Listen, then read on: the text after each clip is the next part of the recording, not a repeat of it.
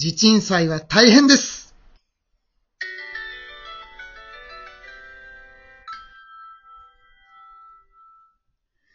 はい、皆様こんばんは。ミッドナイトテンペルラジオ上源寺のお時間です。この番組は埼玉県にございます。妙見山上源寺副住職の兄弟二人でお送りをしております。兄の善城です。こんばんは。弟の善教です。こんばんは。はい、今日も気合い入れていきましょう。よろしくお願いします。やっていきましょうはい、祝40回目を迎えることができました。よっ。ようやったね。40回も。よっ。すごいな。おまあ実際はほら、番外編とかもあるから、ーうんまあうんうん。40数回なんだけども、一応、うん。まあテーマをしっかり決めてね、配信するっていうのは、はいはいはい。まあ今回が一つ区切りの40回目ということで、皆様のおかげです。ありがとうございます。はいありがとうございますまた今後とも申し上げますよろしくお願いします。はい。ハッシュタグお寺城でガンガンつぶやいてください。お待ちしてます。ありがとうう。ございます。お待ちしてます。はい。えっと、今日はね、えーうん地鎮祭は大変ですっていうことをオープニングにつぶやいたんだけれども、地鎮祭についてということで、まあ、お問い合わせが多い案件でもあるからね。あとは、うんあー前回の放送か、39回目の放送が土曜についてっていうことでしたので、うん。まあ、それと内容もね、合わせて、えー皆さんよければお聞きいただければ幸いです。そしてね、はい。そして、そして、えーうん。なんで地鎮祭に決まったかっていうのが、もうね、はい。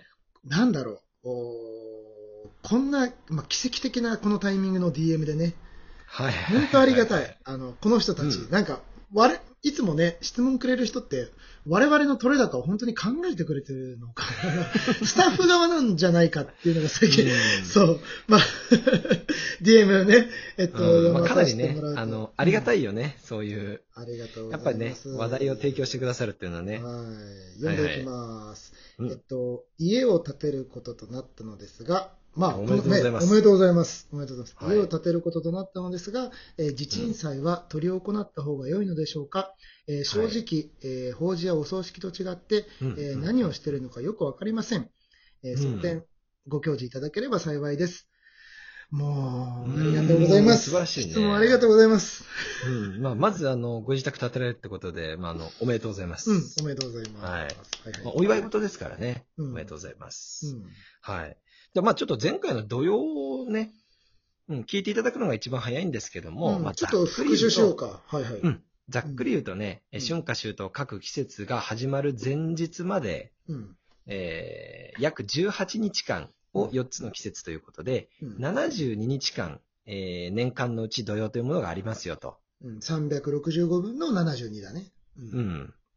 だから、まあ全体で言うと5分の1ぐらいが土曜っていうものが、まあ占められてますよと。うん。いうことで、じゃあ土曜って何っていうと、地面の中が腐って、えー次の季節を育むための栄養と変わっていく季節ということで、うんまあ簡単に言うと土曜の間はその地面をいじったり、うん。草を抜いたり、えー木を切ったりとか、えーうんそういうことは慎んで、えー地球が様変わりしている様子と同じように自分もゆっくりシフトチェンジして次の季節に控えましょうみたいな期間なんだけれども、うん。まあ、それを詳しくね、前回の放送ではご説明してますんで、そちらを聞いていただきたいんですが、うん。まあ、今回のね、地鎮祭を語る上で、やっぱりこの土曜っていうのは前知識で、うん、土曜の考え方だよね。うん、うん。そうそうそう、なるんだけども、うん。まあ、結論から言うとね、あの、土曜っていうのはすごい怖いもので、ほ地球ほどの、まあ、バカでかい、まあ、要するにエネルギーがあるわけだよう。ねう。ん。うん。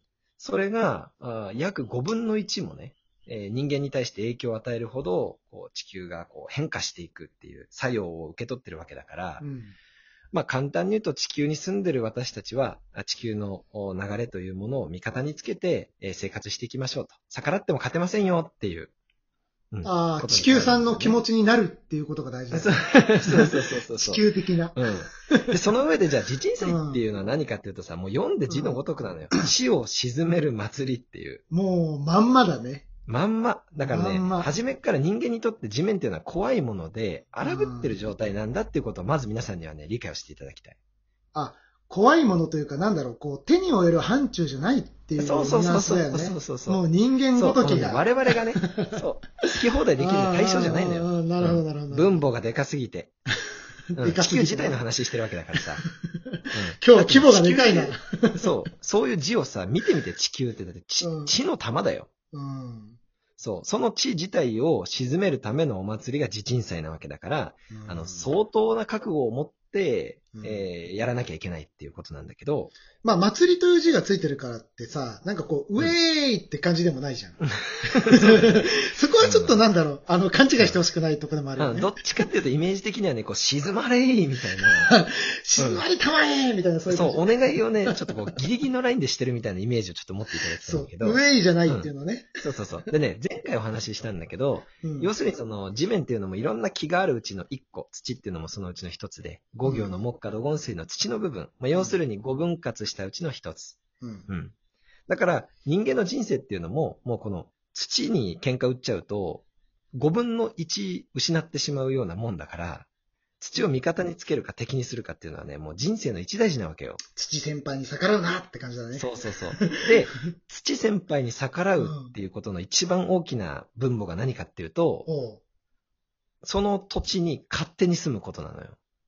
断りもなくって意味？そう。うん挨拶もなくってことか。土先輩に挨拶もせずに。そうそうそう。今日構えて。地は静まってない状態に勝手に家建てて、ね、ちょっと言葉悪いけど、そこでね、おしっこもするし、うんちもするわけよ。はいはいはい。うん。で、人間は家の中でね、好き勝手なことをするわけ。うんもう子供も生まれるよ。うんうん生活の営みをしていく。そうそうそうそう。で、自分たちはね、あの、あたかも自分たちだけで生きてるような振る舞いを家の中でするわけよ。うん。それは本来地面からしたら許されるいや、べきことこれ土じゃない。先輩黙ってないよ。黙ってないわけ。黙ってないねよ。で、地面地面って言ってるけど、じゃあその正体は何なのって言ったら、この土のことを言ってるわけじゃなくて、ほ要するに土も神様だし、土を司る神様もいるし、う。うん。うん。その土地に根付く神様っていうのもいるし、まあいろいろいるんだけれども、うん。まあ一個ね、こう日本人的な観点で言うと、うん。いわゆる氏神、その土地の神様。はいはいはい。うんうんうん。まあ土地のお殿様みたいなもんだよね。そこを仕切ってる氏神という神様。神道なんかでよく氏子っていうけれども、うん。あの氏神様だね。なんとか総鎮守とかそういう神社にいらっしゃる神様。うんうんうんうん。まあ、もしくは、えー自分のご先祖様だね。祭り上げ。50年経って、まあ、神様になるなんて前回の、あ前々回かな。えーお話もさせていただいてるけれども、うん、その土地の神様に挨拶をせずに人間が勝手に住むと。それは許されないよと。うんうんうん。いうことなんだけれども、地鎮祭というのは簡単に言うと、その地面、もう大きく言うと地面に対して、そこに住んでいいかどうかっていうことの確認と済ませていただくご挨拶をする必要があるわけよ。うん。なるほど。はいはいはいはい。で、そんだけ大きい分母を相手にすると、我々こうご祈祷をする側もね、とてもとても大切、大変なわけ。うーん。地鎮さんは大変ですってね。大変ですっていう。うん、でね、日蓮宗の祈祷っていうのは、うんもうそこにね、めちゃくちゃ特化してんのよ。もう地鎮祭といえば日蓮宗。もうこれが絶対一番いいって俺は自信を持って言えるんだけど。うんでなんでかっていうとね、日蓮宗のご祈祷っていうのは、うん神道とか修験道とか仏教とかもいろんなものがこう組み合わさってできてるものだからう、んうんうん。うん。でね、日蓮宗のお寺とか日蓮宗の地鎮祭見たことある人はわかると思うんだけど、結界が張られてるでしょ。貼られてますね。う。うんん。で、日蓮宗の地鎮祭の場合には、お寺に貼る結界の、それと同等かそれ以上のものを、そのお家を建てる土地に作っちゃうのよ。まあ、詳しくはね、過去の結果についてっていうのもお聞きいただければと思うんですけれども。そうそうそうそうそうんお寺にある結界をそのまんま簡易だけれども、えー家のためにね、その人たちのために作っちゃうっていう、まあ、すごいことをするわけ。うん。場を症状にするために。そうそうそう。持ってくると。でうん。それをすることによって、えーまあ土を味方につけて、えー地球上のこの5分の1を占めるこの土っていう影響力を自分たちの味方にして、うんうん。で、氏神様たちに筋を通して、我々は生活をして守っていってもらうよっていうものになるんだよね。味方につけるって部分をもうちょっと具体的にも聞きたいな。うん。そう。じゃあね、誰を味方にするかっていうのが大事そう、なんだけど。そこを聞きたい。う。うんん。簡単にでも一言に言うと、まあ、いろんな神様がいるけど、一番大事なのはね、竜なんだよね。あ、それは日蓮宗的にってことかな日蓮宗的ああに。なるほど、なるほど。うん竜神様を味方につけると。はい。そううん。竜神様を呼んでくるとうん。いうものなんだけれども、うんその竜っていうのはね、もう説明するともう、めちゃくちゃ長くなっちゃうから、これ、竜竜で一本全教さん、ね そうそうそう。あの全教さん。うんはね、一本取りますから。そう。あの、時間取りますから。時間取りますから。要望も多いからね。まあ、はい簡単に言うとね、竜っていうのは、ままあ、水神とかさ、いろんな姿をしてるけれども、うん。例えば、えー地面の中にいる水分が水蒸気になってとか、うん。えー水山からこう流れ出して川になって海に届いて、海が今度水蒸気になって、雲になって、雨に降って、また土に帰るっていう風に、水が循環してるじゃん。循環。ううんん。そう。それをね、すべての役割を担ってるのが竜なんだよね。すごいな、竜。うん。まあ、要するに地球のね、この循環器、パイプの役割をしてるわけよ。なるほど、なるほど、なるほど。うん。で、えー、竜っていうのはいろんな神様、仏様がいる中でね、まあ、語弊もあるんだけれども、唯一、う天と地を行き来できる存在なんだよね。うんうんうんで、天と地をね、往復しながら、竜神っていうのは強くなっていって、最終的にね、竜王うん。竜王になっていく。わけよ。うん。法華経に出てくる竜王。そうだね。うん。で、その竜を、その家のために、まあ言い方悪いけど、その一匹、うん。一匹、その土地に住まってもらって、うんその家をもうずーっとその土地で守ってもらうっていうことをお願いするのが地鎮祭。だから、はい、竜を味方につけるためのうん。式だと思ってもらいたいんだよね。ああ、閉じ込めるって感じなのかなそうだよね。そう、もうね、ん無理やりそこに居ついてもらう。無理くり、無理くり。うんうそう。ただね、ちょっとその、居ついてもらい方に関しては、ん。うん。ちょっとね、もう残り時間が限りなく少ないからね、これざっくり話すのもったいないから、次もう一本地鎮祭っていい？もう、行きましょう。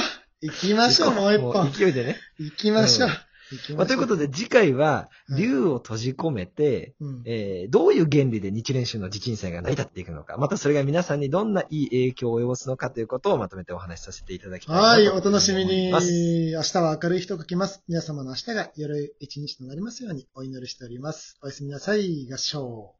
おやすみなさい。